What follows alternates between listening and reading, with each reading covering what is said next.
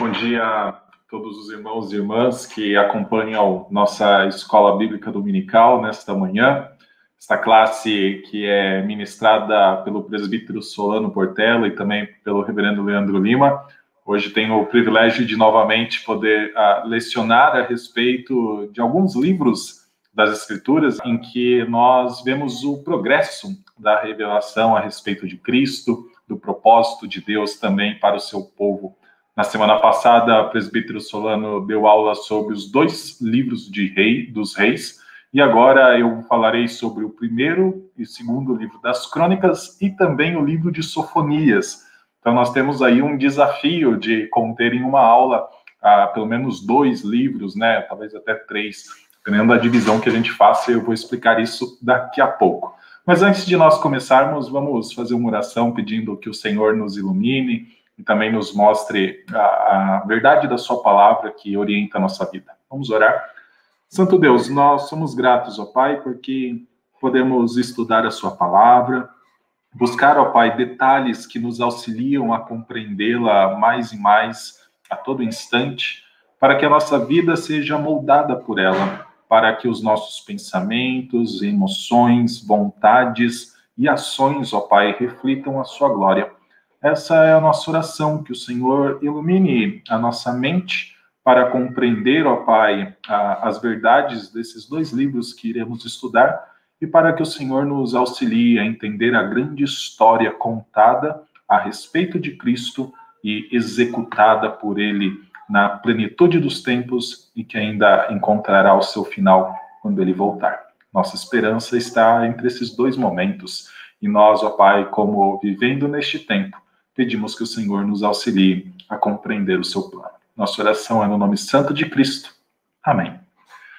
Meus irmãos, então, hoje falarei do primeiro e segundo livro das crônicas, primeiro, e depois eu vou para o livro uh, de Sofonias, do profeta Sofonias.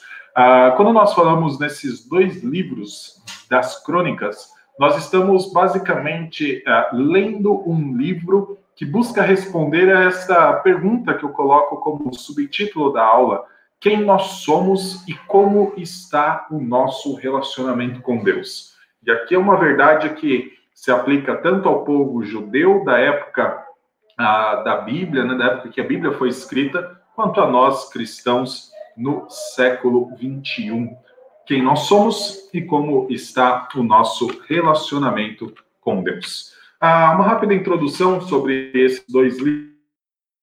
Realmente, e ao longo da história, isso se comprovou. Primeiro e segundo livro das crônicas foram textos desprezados nos estudos bíblicos. Durante muito tempo, pouco ah, assunto, pouco conteúdo foi produzido para tentar explicar esses livros, investigar suas origens, investigar os seus propósitos. E nós ah, enxergamos pelo menos duas razões do porquê ah, durante muito tempo, meio que esses livros foram rejeitados nos estudos bíblicos. A primeira delas é por conta dos seus nove capítulos iniciais, né? Quando a gente olha lá, primeiro livro das, ah, das crônicas, a gente enxerga nove capítulos falando de genealogias. E muitas vezes genealogias nem dizendo tal pessoa é pai de tal pessoa, que gerou tal pessoa. Geralmente é só o nome. A gente olha para o primeiro versículo do livro, é Adão, Sete, e ali continua até chegar a, sem Jafé, sem explicar, sem ter verbos no meio, só o nome das pessoas. Essa é uma das razões do porquê, tanto nos estudos bíblicos, quanto às vezes na leitura diária, né, de nós cristãos, esse livro pode muitas vezes ser desprezado. E a segunda razão é que muitos acreditam que o livro das crônicas, em sua grande maioria, né, sua grande porção é uma simples repetição do que primeiro e segundo Samuel já contaram e também primeiro e segundo Reis. Então, muitas, uh, muitas pessoas acreditam que é apenas um recontar da história, e como nós encontramos a posição desse livro em nossa Bíblia, né, logo depois desses dois livros de Samuel e Reis, nós também acreditamos que pode ser no máximo um complemento, alguma coisa que ficou faltando naqueles dois livros, e então ah, foi colocado em primeira e segunda crônicas. Mas a gente precisa entender que quando o autor de Crônicas, do livro das Crônicas, escreveu a respeito desse livro, ele tinha um propósito em vista, e é isso que a gente vai tentar identificar. Primeiro e Segunda Crônicas não é apenas um livro para recontar a história, não é apenas um livro de um registro dos uh, eventos com respeito à monarquia de Israel, é um livro que tem um propósito para o povo de Israel, e é isso que a gente vai tentar entender. E para nós, cristãos, que recebemos esse livro dentro do cânon de toda a Bíblia, ele também tem um papel muito importante para a nossa vida. Quando nós olhamos para esse livro, e principalmente essas duas razões que geralmente afastam a pessoa do estudo né, a, desses dois livros, nós precisamos entender que tanto aquilo que afasta, né, por exemplo, a, a lista genealógica, ou então aquela porção que parece apenas repetir Samuel e Reis, tanto isso quanto que a de novidade em 1 e 2 Crônicas tem um objetivo. E esse objetivo eu coloco que é responder essa pergunta: quem nós somos e como está o nosso relacionamento com Deus? E esse objetivo é principalmente relacionado com o povo judeu, né, que voltou do exílio babilônico e agora precisa viver sob uma nova configuração da sua sociedade. Eles não têm mais reis sobre eles, e eles vivem agora debaixo do domínio, ou viviam naquela época, né, debaixo do domínio de um novo povo, que era o Império Persa. Então, eles precisavam adaptar a sua mente, a sua convicção, a entender qual o propósito de Deus para a vida deles e como estava o relacionamento com Deus, uma vez que não existia mais a monarquia davídica, né? não existia mais um rei sobre Israel. A primeira coisa que eu gostaria de destacar sobre o livro, uh, os dois livros das crônicas, é tanto o título desse livro, uh, no, na Bíblia hebraica o título é diferente do que a gente conhece, eu vou explicar o porquê, e a posição também que muda. E eu acredito que essas duas uh, informações nos são úteis para entender o objetivo principal do livro e por que ele foi escrito. A, primeira coisa que eu preciso destacar é a respeito tanto da posição quanto, digamos assim, da divisão desse livro. Nós estamos acostumados a ler os dois livros das crônicas como sendo primeiro e segunda crônicas. Porém, na Bíblia hebraica, ele é apenas um livro, o livro das crônicas, e eu vou explicar que, na verdade, tem um outro título que pode nos ajudar um pouco também a entender o que o autor está escrevendo. E geralmente na nossa, e nós encontramos na nossa Bíblia, né, em português, esses dois livros alocados, né, posicionados depois dos livros primeiro e segundo Reis. Ou seja, muitas vezes as pessoas olham, passam pela história dos dois livros de Samuel, dos dois livros a respeito dos reis, então chegam nos dois livros das crônicas e pensam que às vezes é apenas um recontar da história ou acrescentar informação que não veio nos outros livros quando na verdade a gente encontra o livro das crônicas na Bíblia hebraica, a, a, na língua original, posicionado como último livro do Antigo Testamento. Ou seja, tem todos os outros, ah, vamos dizer assim, 37 livros e crônicas está lá na última posição. A Bíblia hebraica geralmente é dividida em 24 livros não em 39, como a nossa Bíblia. São os mesmos livros, o mesmo conteúdo, mas a divisão é um pouco diferente. Apenas para os irmãos entenderem, a, a nossa Bíblia divide os profetas menores em 12 livros, né? Enquanto na Bíblia hebraica eles são apenas um livro chamado o Livro dos Doze. Né? Então, os 12 profetas menores, e por isso de 39 já cai aí para 27. Daí, Crônicas também na Bíblia hebraica é um livro só, Reis, os dois livros de Reis, um livro só, e primeiro e segundo Samuel também, um livro só, e a gente chega aí para cerca de 24 livros na Bíblia hebraica. O que é importante para nós hoje entender? O livro das crônicas está alocado no final do Antigo Testamento na Bíblia hebraica. Isso é importante para a gente tentar entender o que o autor está tentando dizer, né? ou pelo menos a pessoa que compilou tudo no final está tentando nos ensinar com a posição deste livro.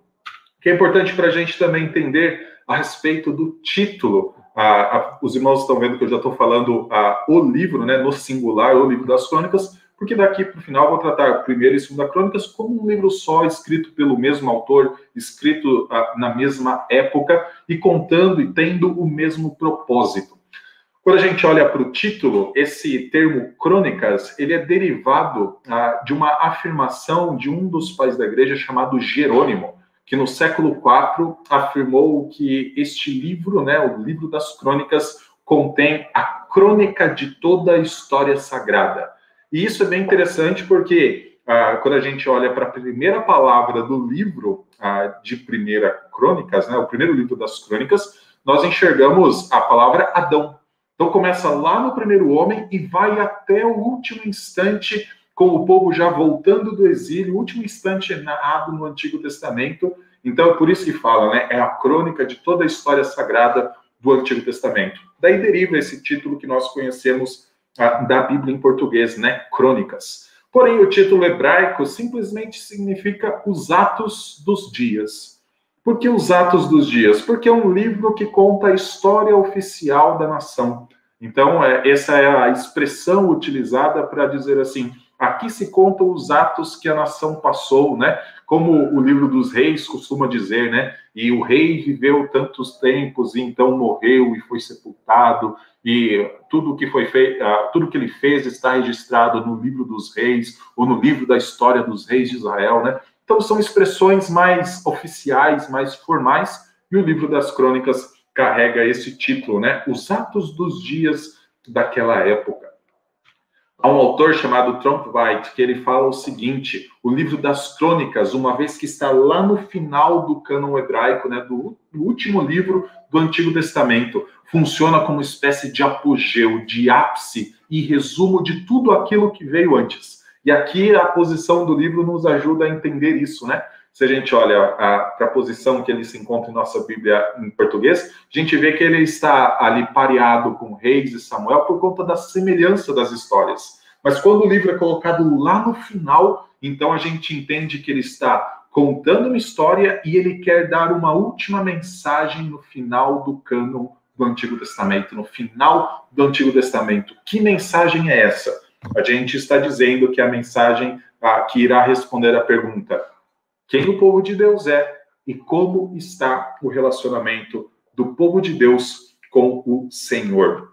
Então, título e posição são algo bem, ah, são duas informações bem interessantes para a gente começar a ler ah, o livro das Crônicas com um outro olhar, né? Mais do que apenas uma repetição, mas sim um livro que tem um propósito bem específico falar um pouquinho sobre autoria e data desse livro.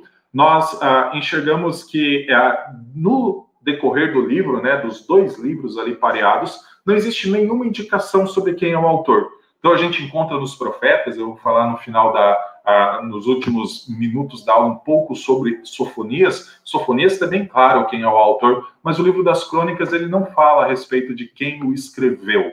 Há duas propostas principais. Esdras é a proposta, uma das propostas mais defendidas e vem da tradição judaica, tradição rabínica, que entende que Esdras, então, foi quem ah, escreveu esse livro, então deu, ah, digamos, ah, o último formato para todo o Antigo Testamento, ah, ah, então, fechando o cânon, vamos dizer assim, ah, do Antigo Testamento.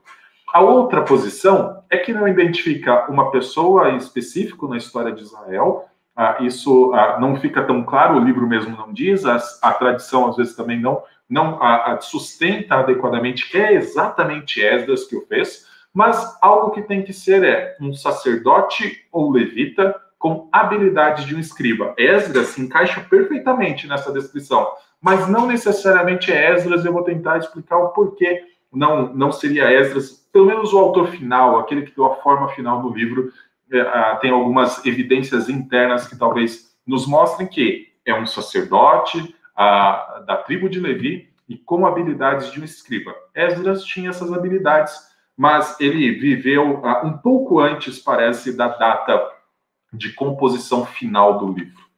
Apesar de cobrir praticamente toda a história do Antigo Testamento, né? Se a gente olhar para a genealogia, fala desde Adão e vai até o retorno do exílio. Primeiro e segunda, uh, primeiro e segundo Crônicas são livros escritos por volta do ano 400 antes de Cristo. seja, 400 anos antes de Cristo nascer, esse livro foi, ah, foi encerrado, né, foi ah, terminada a sua escrita. E eu coloco quatro razões do porquê esta pode ser a data mais provável para a finalização do livro. Lá em 1 Crônicas 3, de 17 a 24, dentro da genealogia, registra-se a, a, a, vida né, de alguns descendentes de Salomão, e esses descendentes viveram no período do cativeiro e seu pós. Por exemplo, se os irmãos olharem lá para o capítulo 3, versículo 17, vai falar dos filhos de Jeconias, o cativo. Então, significa que Jeconias viveu o cativeiro, então os filhos possivelmente já viveram na volta do exílio babilônico, na né, volta do cativeiro. Segundo Crônicas 36, menciona o decreto de Ciro, né, que permitiu aos judeus voltarem para Judá e para Jerusalém, reconstruir o templo, reconstruir os muros da cidade. E a gente sabe que esse decreto de Ciro foi no ano 539, então antes de Cristo. Então esse decreto permitiu que o povo voltasse para sua terra. Então, como Crônicas registra isso, ele tem que ser ah, depois, né, desta data. Capítulo 29, ainda do primeiro livro, agora do primeiro livro, fala em 10 mil dáricos, ah, que, eram, que foram dados né, ao serviço do templo. O dárico era uma moeda daquela época, e essa moeda foi cunhada, né, foi desenvolvida em homenagem ao rei Dario. E esse rei começou a, a reinar em 522, alguns falam que é 521 antes de Cristo. Ou seja, se Crônicas registra os dáricos que forem em homenagem a, ao rei Dario, então significa que tem que ser depois dessa data. E essa mesma moeda também é mencionada nos livros de Esdras e Neemias, que certamente são pós-exílio. Só que lá, ainda naquela genealogia que eu mencionei lá em cima, né, do capítulo 3, versículos 17 a 24, nós temos vários descendentes de Zorobabel sendo listados, ah, e a gente sabe que Zorobabel é o, govern, ah, o governador de Judá logo no período pós o retorno do exílio, né? Então a gente vê Zacarias, Ageu, né, profetizando ah, nesse período em que Zorobabel era o governador. E a gente então enxerga, pelo fato de ter uma lista de descendentes, que ali por volta do ano 522, né, 539 a.C., Zorobabel então estava governando Judá, mas tem uma descendência dele depois, e essa descendência provavelmente se estende a aproximadamente aí 100 anos. Por isso eu defendo que o momento em que o livro foi escrito foi aí por volta do ano 400 antes de Cristo. E o que acontecia nesse período da história? Coloquei este mapa do Império Persa que nos ajuda a entender qual era a situação de Judá naquela época. O povo estava vivendo não mais com um rei sobre si, então o povo que acostumou a cantar louvores, né, a Deus por causa da monarquia de Davi, do reinado de Davi, o que Davi fez ah, em favor do povo. Ah, o povo então agora está ah, vivendo sob um novo regime ah, de sociedade sociedade de Judá, de Israel, não existe mais de forma independente. Não existe mais o Estado de Israel, o reino de Israel, mas tudo agora faz parte deste grande império que está destacado em verde, que era o Império Persa. Só para a gente entender, esse império foi o maior império que já existiu. Muitos dizem que foi maior que o Império Romano em sua extensão. Os irmãos veem que eles vêm, ele vem lá da Índia e vem aqui então para o Ocidente, até a Líbia, até o Egito, e pega parte ainda ali do início da Europa Oriental, quase chegando na, na Grécia. Os irmãos que assistiram filmes como 300 vão lembrar das guerras dos persas contra os gregos entender Jerusalém, que está ali em destaque dentro desse quadrado vermelho, está dentro do Império Persa. O que significa isso? Significa que é um, um, uma cidade, significa que Judá é uma região submetida ao reinado de um imperador que não é judeu, de um rei que não é judeu. Logo na época pós-exílio era Ciro, né? Depois tem Dario, tem Xerxes, tem diversos imperadores e o livro das crônicas foi escrito nesse momento. Então, apenas para a gente ter aí um contexto de como o povo estava vivendo naquela época. Não existia mais rei ah, de Israel, de Judá, então o povo estava submetido a outra nação, e isso tudo impactava na pergunta: quem nós somos agora? Quem nós somos agora? E uma vez que não tinha rei próprio, né, um rei judeu, um rei ah, israelita, a pergunta é: como Deus se relaciona com a gente agora? Afinal, o rei era um dos representantes, né, junto com o sacerdote e com o profeta, ah, da presença de Deus com seu povo. Uma vez que a monarquia foi, ah, foi tirada, né, não existe mais a monarquia, essa é uma das perguntas que ficava na mente dos judeus. Quem nós somos em relação a toda a aliança que Deus fez conosco? Qual o objetivo, então, do livro das crônicas? O objetivo, esse produto final da escrita de crônicas, não é apenas apresentar uma narrativa ah, oficial né, da nação de Israel e de Judá, mas é possível perceber que o autor tinha como um objetivo ir muito além dessa ideia apenas de ser um relato histórico. Seu grande objetivo era lidar justamente com a pergunta: quem é o povo de Israel, né, de Judá, agora que não é mais independente? Apenas para os irmãos ah, pensarem a, aqui um pouco na relação de, dos dois livros de Reis e Samuel, né, que foram escritos e no final do livro dos Reis, por exemplo, fala a respeito do cativeiro. Uma das perguntas que os livros dos Reis tentou responder é: o relacionamento com Deus ainda existe, uma vez que o povo está cativo, uma vez que o povo foi tirado da sua terra, o povo não está mais em Jerusalém, o templo foi destruído, o relacionamento com Deus ainda existe? E agora, no livro das crônicas, que o povo voltou, né, saiu lá da Babilônia por conta do decreto de Ciro e agora está em Jerusalém, a pergunta é: como se configura este relacionamento agora, né? Não tem mais monarquia, a gente acabou de reconstruir o templo, como é esse relacionamento com o Senhor? Existem dois autores chamados Diller e Longman que eles listam uma série de perguntas que nos ajudam a pensar um pouco no que o autor das crônicas está tentando responder. Coloco aqui algumas delas. Com o exílio, a pergunta que precisa de resposta é: Deus revogou sua aliança com Israel? Somos ainda povo de Deus? Deus ainda está interessado em nós? O que as promessas feitas por Deus a Israel, Jerusalém e Davi antes do exílio tem a ver conosco que vivemos depois dele, ou seja, depois do exílio. Todas as promessas de Deus referentes à monarquia foram anteriores, mas então vem o exílio, uma nação destrói a, a, o templo, destrói os muros, destrói a cidade, leva o povo cativo para outra terra. Estas promessas que Deus fez antes do exílio babilônico, antes do seu juízo sobre Judá, a pergunta é: elas continuam valendo? Elas continuam de pé?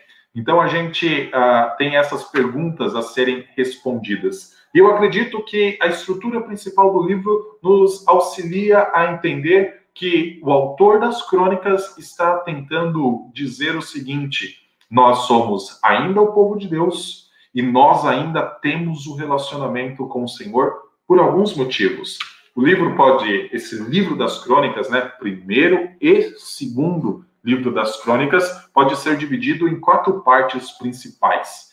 A primeira vai falar sobre uma, vai fazer uma introdução genealógica. Então é, são os nove primeiros capítulos que listam todos os as principais, os principais personagens da, da história de Israel e principalmente mostrando a quem é o povo que voltou do exílio e qual o seu vínculo com o povo antes do exílio, né? Com os reis antes do exílio, com os sacerdotes também antes do exílio. Então, tenta se manter a identidade do povo. Por isso, uma genealogia em nove capítulos. Nós precisamos saber quem nós somos, de onde nós vemos, de onde nós viemos, quem são nossos uh, ancestrais, qual é a linhagem. Então, capítulo 1 sustenta a identidade uh, do povo pós-exílio, ali por volta do ano 400 antes de Cristo período da monarquia unida sob Davi e Salomão, então forma uma segunda parte e veja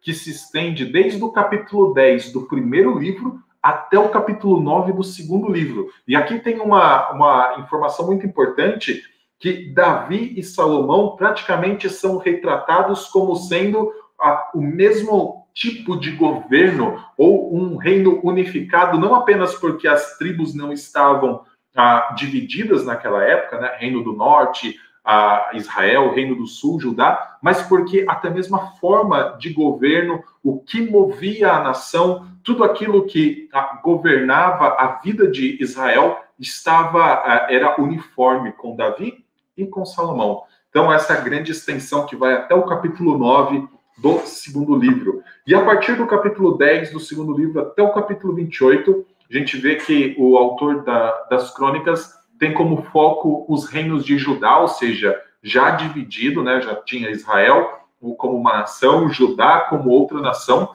e principalmente o foco é em Judá, porque é Judá que volta do exílio, né? Se nós ah, lembrarmos ah, como foi toda a história do período dos reis, precisamos ah, recobrar que em 722 a.C., o Reino do Norte foi destruído ah, e não, não passou mais a, a existir, né? O, o, Estado de Israel só ficou existindo, então, o Estado de Judá. Então, por isso, o segundo livro das Crônicas foca aí nesses 19 capítulos do segundo livro ah, no, nos reinos apenas de Judá, falando sobre os seus reis, né? Falando sobre ah, o que eles fizeram, né? Os seus erros. E aqui, já destaco aqui, tem bastante erros narrados enquanto na segunda parte aí dos reinos de Davi e Salomão, pouquíssimos erros são ah, relatados. Eu vou tentar explicar um pouco o porquê disso também daqui a pouco. E a parte final do livro das crônicas fala então do período que vai de Ezequias até o exílio babilônico e relata então o decreto de Ciro para o retorno do povo judeu lá do cativeiro da Babilônia. Então, eles voltam lá no capítulo 36, tem o decreto registrado, né, pelo menos tem uma menção a ele, dizendo que o povo poderia voltar para a terra, construir o seu templo, construir então a sua cidade e voltar então para a sua terra natal. Com essa estrutura né, de quatro partes, eu acredito também que quatro temas principais são contados nesses dois livros ah, das crônicas. Esses temas eles ocupam a grande parte da narrativa e eles, ah, então, de certa forma, vão ah, estruturar toda a narrativa do livro, tentando comunicar a resposta àquela pergunta, né? Quem é o povo e como está o seu relacionamento, ou qual o status do seu relacionamento com Deus. E aqui a gente vai começar a olhar um pouco para o texto bíblico. Eu vou pedir que, se você está com a Bíblia aí na sua casa, você pode pegar ela e folhear. Esse vai ser um exercício muito bom para você enxergar um pouco como esses temas aparecem no livro das crônicas. Então, o primeiro tema que a gente vai uh, olhar é a centralidade do templo na vida de Israel. Veja que eu coloco onde o templo parece ter o, o papel principal dentro do livro. Ah, no primeiro livro, vai do capítulo 13 até o capítulo 29. Tem algumas histórias no meio, mas eu acredito que todas elas apontam para a ideia da construção do templo. No segundo livro, tem três capítulos, ah, do 29 ao 31, e depois outros dois capítulos, do 34 ao 35. Vamos dar, então, rapidamente uma olhada no primeiro uh, capítulo, uh, no capítulo 13 do primeiro livro das Crônicas. Vou compartilhar aqui a, a minha, a minha Bíblia uh, em formato digital. Eu peço que os irmãos puderem folhear aí a partir do capítulo 13, será um bom exercício.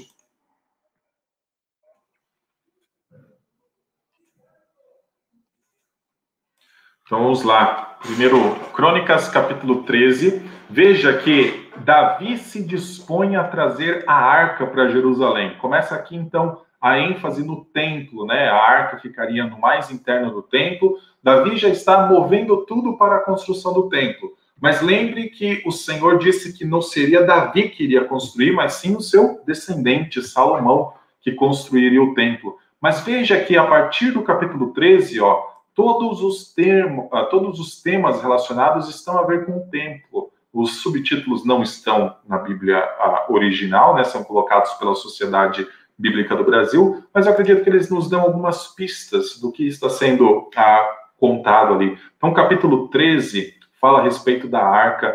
Ah, o capítulo 14 fala que o reinado de Davi é reconhecido por Irão. E esse Irão, que é rei de Tiro, vai ter um papel muito importante em fornecer os materiais para a construção do templo. Isso já. Davi traz os materiais, boa parte deles, Salomão apenas ah, constrói. Então, vai ter a vitória de Davi sobre os filisteus. E todas essas vitórias possibilitam que Davi, então, vença todas as batalhas e entregue o reino a Salomão já pacificado. O reino não precisa mais ter batalhas, então o Senhor ah, fala que então Salomão poderia construir o templo, né? Daí veja o capítulo 15, os levitas designados para levarem a arca, e assim vai continuar, ó, os músicos para o templo, tudo isso capítulo 15, a arca, ah, daí vai ter essa história, uma das poucas que fala a, a respeito de um aspecto negativo da vida de Davi, ah, depois vai ter a, a, história a respeito do censo, mas os principais erros de Davi são omitidos no livro de Crônicas, porque ele tem um propósito, eu vou falar desse propósito daqui a pouco. Ofertas de sacrifícios, e tudo isso continua até o capítulo, ah, até o capítulo 29, mais ou menos, que é onde a gente já tem as ofertas sendo levantadas para a construção ó, da casa de Deus a gente olha no capítulo 28 ainda que Davi dá a Salomão a planta do templo, e entre esses capítulos 13 e capítulo 29 tem descrição de algumas batalhas que são simplesmente para trazer paz à terra de Israel, para que o templo pudesse ser construído. Então, o templo ele tem um papel muito importante na vida de na vida de Israel e o cronista, né, que está escrevendo esse texto por volta do ano 400, depois que o povo voltou do exílio, está justamente destacando agora o papel central que o templo tem na vida do povo. Porque eles não têm mais a monarquia de Davi, de Salomão, dos reis descendentes deles. Mas agora eles têm o templo, e o templo significa que Deus habita com o seu povo. O povo que ficou 70 anos no exílio agora tem um templo reconstruído e tem a presença de Deus habitando no meio deles. Então, isso já ajuda a responder a pergunta: como está o relacionamento do povo judeu com Deus? Bom, se Deus está habitando, significa que esse relacionamento, que tinha sido, ah, vamos dizer assim, ah, por um tempo, né, ah, pausado, agora esse relacionamento está reestabelecido. O povo está vivendo de novo com Deus habitando no meio deles. Então, esta é, esse é um primeiro tema que é muito importante. Eu, daqui a pouco, compartilho todos os temas na apresentação, mas como a gente vai continuar no texto bíblico, eu apenas destaco que o segundo tema muito importante é que o povo de Israel faz parte, como um todo, do propósito do livro, uh, do livro das crônicas. Vou fazer aqui uma rápida pesquisa para os irmãos, apenas perceberem o seguinte: essa expressão todo Israel, ela é continuamente repetida. Vou até diminuir um pouquinho aqui a letra. Ela é continuamente repetida no livro das crônicas. Então, todo Israel, e aqui é, é muito importante a gente tentar entender o seguinte: o povo tinha sido dividido lá na época de Roboão, filho de Salomão, em dois reinos: o reino do norte, Israel, o reino do sul, Judá. E esses reinos continuaram divididos para sempre. Mas, na mente de quem escreve crônicas, continua existindo o Israel. Mesmo que o reino do norte tenha sido destruído quando o Império Assírio, em 722, destruiu a capital Samaria, levou o povo cativo e o espalhou por toda a, a região do Antigo Oriente Próximo, nós enxergamos ainda que para quem escreve não existe apenas o povo de Judá, não existe apenas a tribo de Judá, a tribo de Benjamim, que faz parte do reino que continuou, que depois foi para o exílio, mas retornou para a, a cidade de Jerusalém, mas existe um povo só. E esse povo ele é continuamente evocado ao longo do livro das crônicas. Todo Israel, todo Israel faz parte da coroação de Davi, todo Israel participa do levar a arca, todo Israel participa da construção do templo. Então sempre traz à memória a participação de todo Israel. Então, esse é um tema muito importante. Aqui os irmãos podem ver né, como aparece a expressão todo Israel ao longo de todo o livro das crônicas, continua no segundo livro, e assim a gente vai vendo, olha lá no capítulo 7, assim o rei e todo o povo consagraram a casa de Deus quando Salomão terminou de construir, né? Então essa expressão e todo Israel fica continuamente para aquele que está lendo, né, ou está ouvindo a leitura na mente. Todo o Israel é o povo que lá no início descende de Adão, descende de Sem, descende de Lameque, Noé, a, aliás, Sete, Lameque, Noé, depois Sem, Abraão. Então é o povo que faz parte da eleição de Deus. E aqui continua a afirmação da identidade do povo de Deus. Quem nós somos. Esse é um tema muito importante. Então, o primeiro tema importante é o templo, que significa Deus continua presente com o seu povo.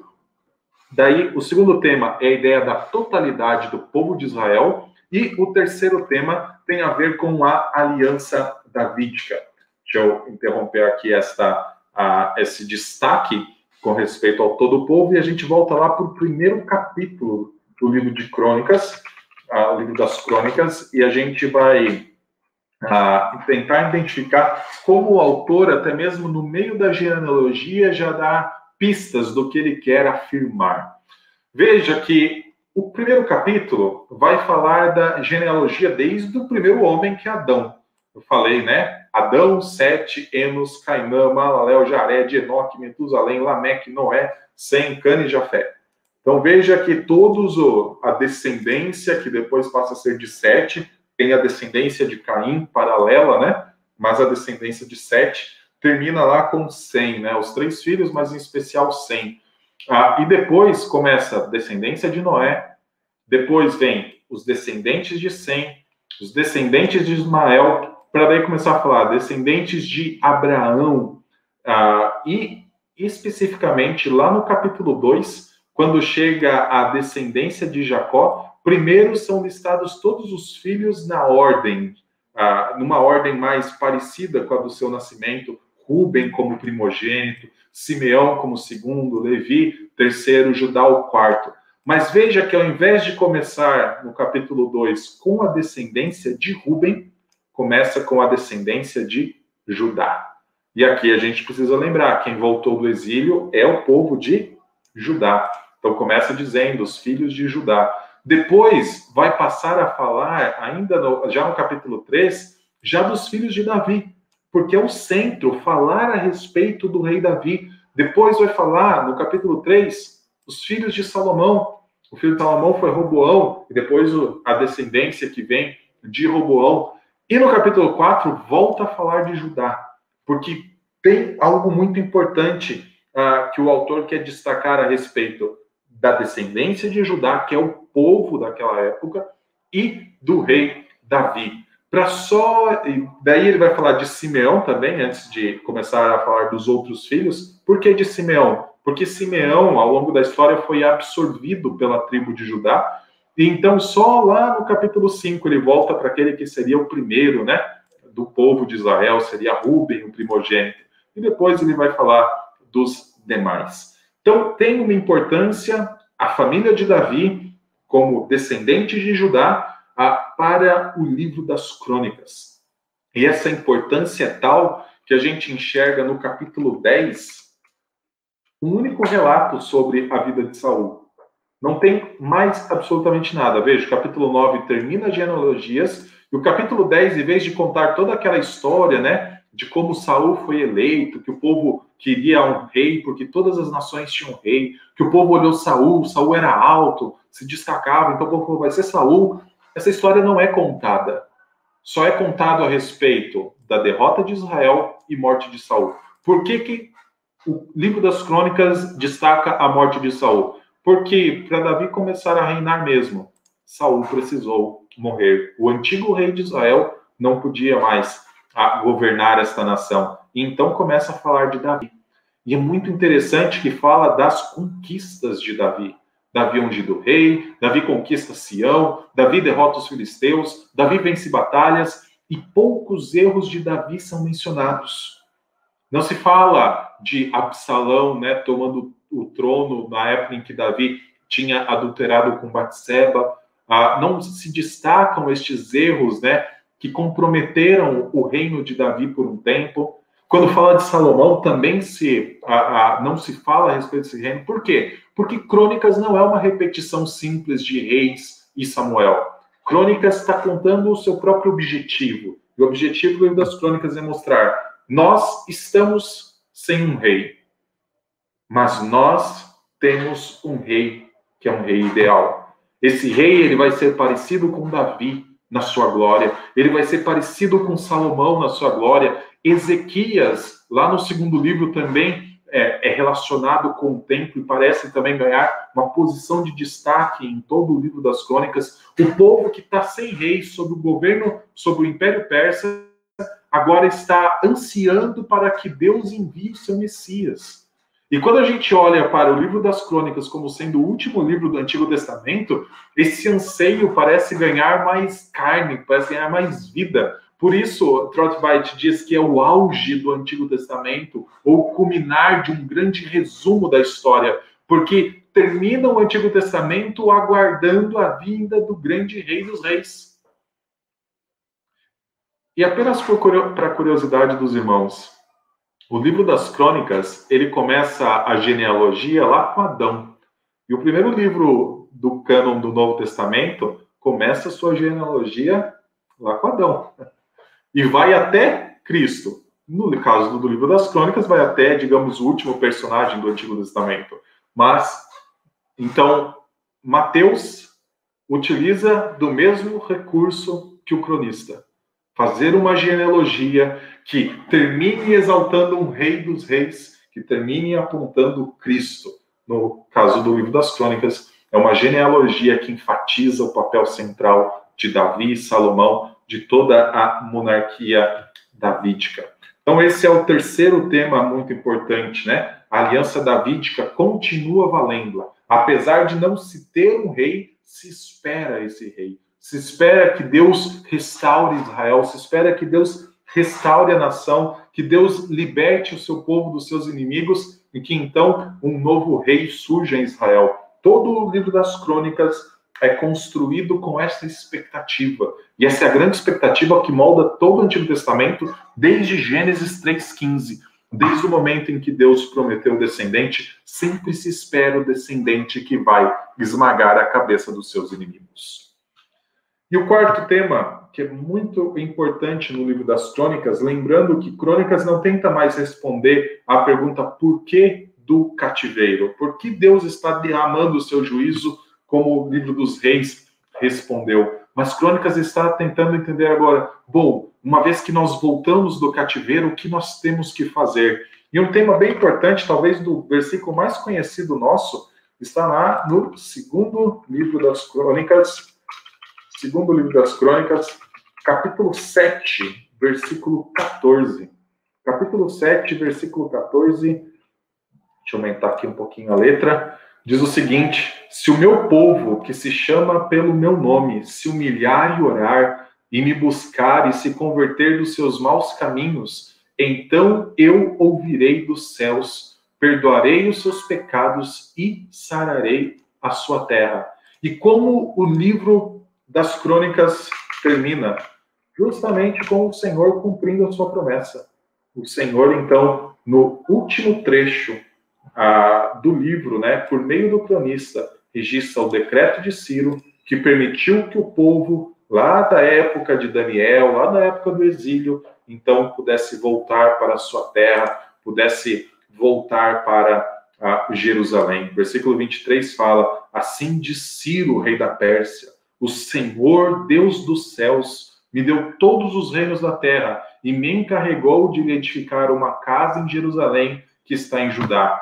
Quem entre vós é de todo o seu povo, que suba e o Senhor seu Deus seja com ele. Para que exista o relacionamento daquele povo judeu, se perguntando qual é o nosso status, qual é o relacionamento, ah, como está o nosso relacionamento com o Senhor uma das características principais do livro das crônicas é dizer precisa ter arrependimento. Então, esses são os quatro principais temas deixa eu voltar aqui para a apresentação, para que os irmãos possam acompanhar ela. Então, vou compartilhar aqui a minha apresentação de novo, para que os irmãos vejam os quatro temas.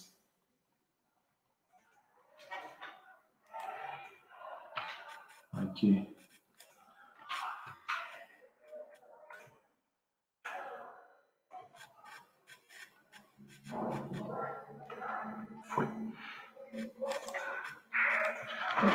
Os quatro temas do livro das crônicas. São esses, então: centralidade do templo na vida de Israel, o povo de Israel no propósito de Deus, a aliança davídica, que apesar de não existir um rei sobre si, né, ainda não ter naquela época um rei sobre si, ainda aguardava esse rei e o arrependimento e restauração. Eu interrompo a aula de crônicas, do, dos dois livros das crônicas, para agora falar sobre Sofonias, e depois eu vou tentar juntar os dois em uma ideia uh, que eu acho que é comum ao Antigo Testamento e que é comum aos dois livros. Vamos falar agora então sobre o livro de Sofonias. E para mim a pergunta que Sofonias tenta responder é: por que nós precisamos do Senhor como nosso rei? Essa é pergunta fundamental para a nossa vida, né? Por que eu preciso ser servo do Senhor? Por que eu preciso do Senhor como nosso rei? Rapidamente, eu vou essa aula aqui esse trecho, né, é um pouco mais curto. Preferi concentrar no livro de do, no livro das Crônicas por conta da extensão. Sofonias tem apenas três capítulos, mas são três capítulos ricos principalmente em tentar nos ajudar a entender isso. Sobre a autoria desse livro, ele está indicado, a autoria está indicada no primeiro versículo. Palavra do Senhor que veio a Sofonias, filho de Cusi, filho de Gedalias, filho de Amarias, filho de Ezequias, nos dias de Josias, filho de Amon, rei de Judá. Quanta informação, né? Enquanto a gente olha para o livro das crônicas e não tem em em todos os seus uh, capítulos não tem sequer uma indicação de quem é o autor. Logo no primeiro versículo a gente tem o autor, a gente tem o período em que ele foi, uh, em que o livro foi escrito, uh, ou pelo menos o profeta exerceu seu ministério. A gente tem a linhagem do profeta, né? Veja que vem até Ezequias e possivelmente esse Ezequias até mesmo fosse o rei, né? O rei Ezequias que antecedeu aí o seu bisneto, é isso, seu bisneto Josias. Então, até mesmo a gente poderia olhar aí e enxergar uma, uma linhagem parentesca, né, entre Josias e o próprio Sofonias. Alguns vão dizer que esse Ezequias, então, é o rei de Israel. Então, Sofonias é o autor do livro, e uma vez que a gente enxerga que esse livro é do período do reinado de Josias, a gente já consegue pelo menos enxergar uma data possível para ele. O rei Josias reinou entre 640 a.C. e 609 a.C. Então veja, aqui nos livros que são objeto da nossa aula, Crônicas foi escrito 200 anos depois dessa época. Então Sofonias vem antes. Sofonias vem no período antes do Império Babilônico. E Sofonias está falando a respeito do Império, a, a respeito do cativeiro babilônico. Está falando a respeito do juízo que Deus traria sobre Israel. Quando a gente olha para essa data 640, 609, que é o início e o final do reinado, do reinado de Josias, a gente precisa tentar identificar mais ou menos onde Sofonias exerceu seu ministério. Se no início, se na metade ou se no final do reinado de Josias. E eu acredito que possivelmente o reinado de o ministério de Sofonias foi mais próximo esse ano 640 mas no início. E existe uma razão para isso. Josias é considerado talvez um dos maiores reis reformistas, né? E quando a gente fala de reforma, a gente está falando de reforma espiritual em Israel. Josias foi aquele que restaurou o templo, né? recuperou o livro da lei que tinha sido perdido, que leu o livro da lei publicamente, que celebrou Páscoa. Então foi um rei que fez o povo abandonar os ídolos e voltar ao culto ao único Deus verdadeiro. Só que para ele fazer tudo isso levou um tempo, né? E Sofonias acusa o povo de Jerusalém, né, o povo de Judá, de abandonar Deus. Então tem possivelmente o ministério de Sofonias foi nos primeiros anos do reinado de Josias. Então, aí, por volta do ano 640, 630. Outra possibilidade é que o ministério de Sofonias tenha sido mais para o final do reino de Josias e não no meio. Porque a metade do reino, o povo, digamos, está ah, mais fiel né, à adoração ao Senhor. Quando chega no final, diz que ah, Josias também fez aliança ah, com, com Babilônia, né, com, com os impérios orientais, e isso pode ter trazido de novo um sincretismo religioso para a nação. Qual é o objetivo ah, da profecia de Sofonias? É basicamente comunicar a profecia de Deus a respeito do dia que o próprio Deus escolheu para executar sua decisão de estabelecer a si mesmo como rei de Israel. Isso é muito, uh, isso é fundamental, talvez, para o nosso entendimento do que significa o juízo de Deus. Porque o juízo de Deus não recaiu apenas sobre o povo, recaiu também em cima dos reis de Israel. A gente acabou de passar pelo livro de Sofonias, chega um momento em que não tem mais rei de Israel. Significa que Israel não tinha um rei próprio? Não. Qual é o rei de Israel? O próprio Senhor. Isso é antes da monarquia, né? Antes de Saul ser rei, o próprio Senhor fala que quando o povo escolheu Saul para ser rei, o povo não estava rejeitando Samuel, o povo estava rejeitando o reinado do próprio Deus. Então, Deus escolheu um dia. Esse dia tem uma consequência imediata, vamos dizer assim, que é o próprio exílio babilônico. Mas esse dia ainda tem uma, uma, uma consequência futura, né? uma realização futura, que é o dia da vinda de Cristo Jesus, quando então não existirá mais rei humano algum, apenas o Senhor será rei sobre o seu povo, não haverá mais qualquer inimigo diante do Senhor, porque todos os seus inimigos serão destruídos. Como é a estrutura do livro comunicando esta ideia de que o Senhor um dia estabeleceria o seu próprio reinado à parte, né, de qualquer rei.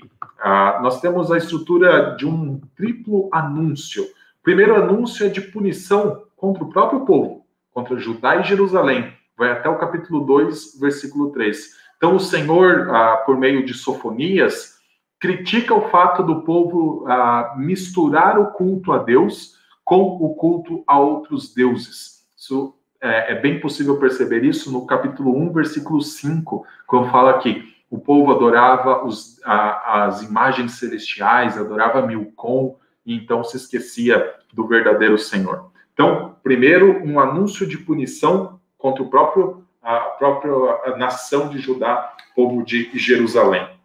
Depois, tem um anúncio de punição também contra nações inimigas, então, ali vai ter a Síria, vai ter os filisteus, vai ter o Egito, vai ter diversas nações que, em vários momentos, Moab, os filhos de, de Amon, que em algum momento ah, causaram dificuldades ou tentaram separar Israel do relacionamento com o seu Senhor. Então, Deus também trará punição contra as nações inimigas, e Sofonias está anunciando isso. E o final do livro, os últimos ah, 11 versículos, falam a respeito de uma promessa de redenção, que é tanto para Jerusalém como para todo o mundo. E aqui a gente vê Deus congregando todo o seu povo, quer sendo judeu, quer sendo de outras nações, todo o seu povo para tê-lo como único e exclusivo rei. Quando é esse momento? Esse momento é do tema principal do livro, o dia do Senhor. O dia do Senhor teve, digamos, uma execução inicial no momento em que Babilônia, o exército babilônico passou pelos muros de Jerusalém, destruiu o templo, levou o povo cativo. Ali a gente tem o primeiro momento desse dia do Senhor. Mas para a Sofonia existia ainda um dia futuro. E esse dia a gente acredita que será quando Cristo voltar em sua glória. E então trazer punição contra os seus inimigos, congregar o seu povo de, toda, de todas as nações e então viver para sempre com o seu povo. O que Sofonias está ensinando em três capítulos? O sincretismo que existia em Jerusalém seria eliminado mediante a destruição dos inimigos, o ajuntamento do povo de Deus e a exaltação do Senhor como único rei. Então, esse é o movimento que existe em Sofonias. O povo se afastou de Deus, os reis levou ah, os reis levaram o povo a se afastar do seu senhor. Então o Senhor afastaria os reis, o Senhor seria o único rei sobre as suas pessoas, né, sobre o seu povo, sobre o seu rebanho. Concluo esta aula, meus irmãos, tentando juntar um pouco a ideia que tanto Sofonias apresenta quanto o livro das Crônicas apresenta. Primeiro, dizendo o que Sofonias quer afirmar principalmente. E eu acho que está lá no versículo 15. Sofonias profetizou em uma época em que os reis se afastaram de Deus. Lembra-se que, é, lembrem que Sofonias profetizou na época de Josias e possivelmente no início do reinado de Josias. Os reis que antecederam Josias, Manassés e Amon, pai de Josias, fizeram o que era mal perante o Senhor. Então, quando Sofonias surge neste contexto, Sofonias traz uma mensagem de juízo para apontar os erros dos próprios reis. E ao apontar os erros dos próprios reis, Sofonias está dizendo: o Senhor precisa ser o rei de Israel. Por isso termina então o livro ali por volta do ali no versículo 15 do capítulo 3 dizendo: "O Senhor afastou as sentenças que eram contra ti e lançou fora o teu inimigo". E inimigo é todo aquele povo que tenta afastar o povo de Deus da adoração do seu Senhor. Então, o rei de Israel, e quem é o rei de Israel? O Senhor está no meio de ti. Tu já não verás mal algum. Então, o livro de Sofonias termina com esta nota de esperança da promessa de Deus. Um dia não existirá mal algum. Um dia não existirá inimigo algum, porque foram lançados fora, porque o Senhor será rei exclusivo de sua nação.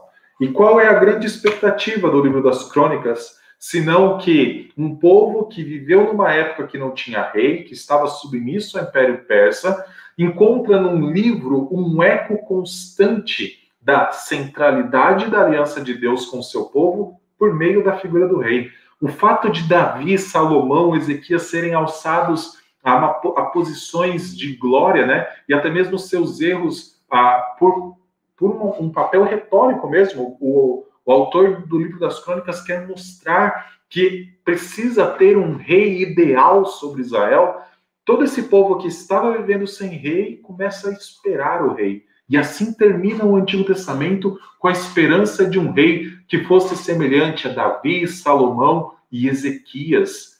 Porém, quando a gente olha para os próprios Davi, Salomão e Ezequias, o que a gente enxerga no Antigo Testamento?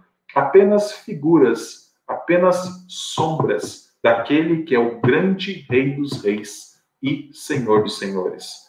Davi conseguiu congregar o povo de Israel, unificar o seu reino. Salomão conduziu um reino unificado. Ezequias conseguiu algo quase nesse sentido. Mas só existe um rei que congrega o seu povo dentro de Israel, de fora de Israel, de entre todas as nações. E para nós, como a Bíblia inteira, nós sabemos que esse rei é Jesus Cristo. É ele que restaura o nosso relacionamento com Deus, símbolo do tempo, né, que habitava no meio de nós. É ele que restaura a nossa ideia do nosso propósito como povo de Deus. Lembra da expressão todo Israel? É Cristo quem dá sentido a todo o povo de Deus. É Cristo o rei davídico, é ele que é o descendente último de Davi, cujo reino nunca será tomado dele. Meus irmãos, é Cristo Jesus, que está sendo ecoado nas últimas páginas de Crônicas e está sendo aguardado até o momento em que, em que Mateus começará o Novo Testamento com uma genealogia apontando para a ideia de Cristo como descendente de Davi e aquele que vem desde Adão. Olha que interessante, né? Crônicas faz um movimento bem interessante junto com o Evangelho de Mateus. É claro, Mateus vem depois, Mateus talvez tenha até pensado nesse formato de genealogia para comunicar uma ideia. Meus irmãos, esta é a aula que gostaria de compartilhar com os irmãos nesta manhã. O Livro das Crônicas não é um livro ah, que a gente encontra tanta facilidade para ler, principalmente que a gente não está acostumado a ler, né, sobre genealogia, mas as genealogias da Bíblia têm informações tão riquíssimas. É, sempre recomendo os irmãos a buscarem, então, é, esses textos e tentar entender por que as ordens são mudadas. Eu acho que o livro das Crônicas é um bom exemplo disso, né? Sempre para Davi, o rei. Então, eu acho que ele tem um, um, algo sendo comunicado a nós, mas é algo importante para nós. Livro das Crônicas o livro do todo o Antigo Testamento, todo o Novo Testamento, toda a Bíblia como um todo. Eu acho que ela nos ajuda a pensar no seguinte: quem nós somos e como está o nosso relacionamento com aquele que é o único rei da nossa vida. Que Deus abençoe a todos, um ótimo domingo e nos encontramos aí nas programações da Igreja Presbiteriana de Santo Amaro.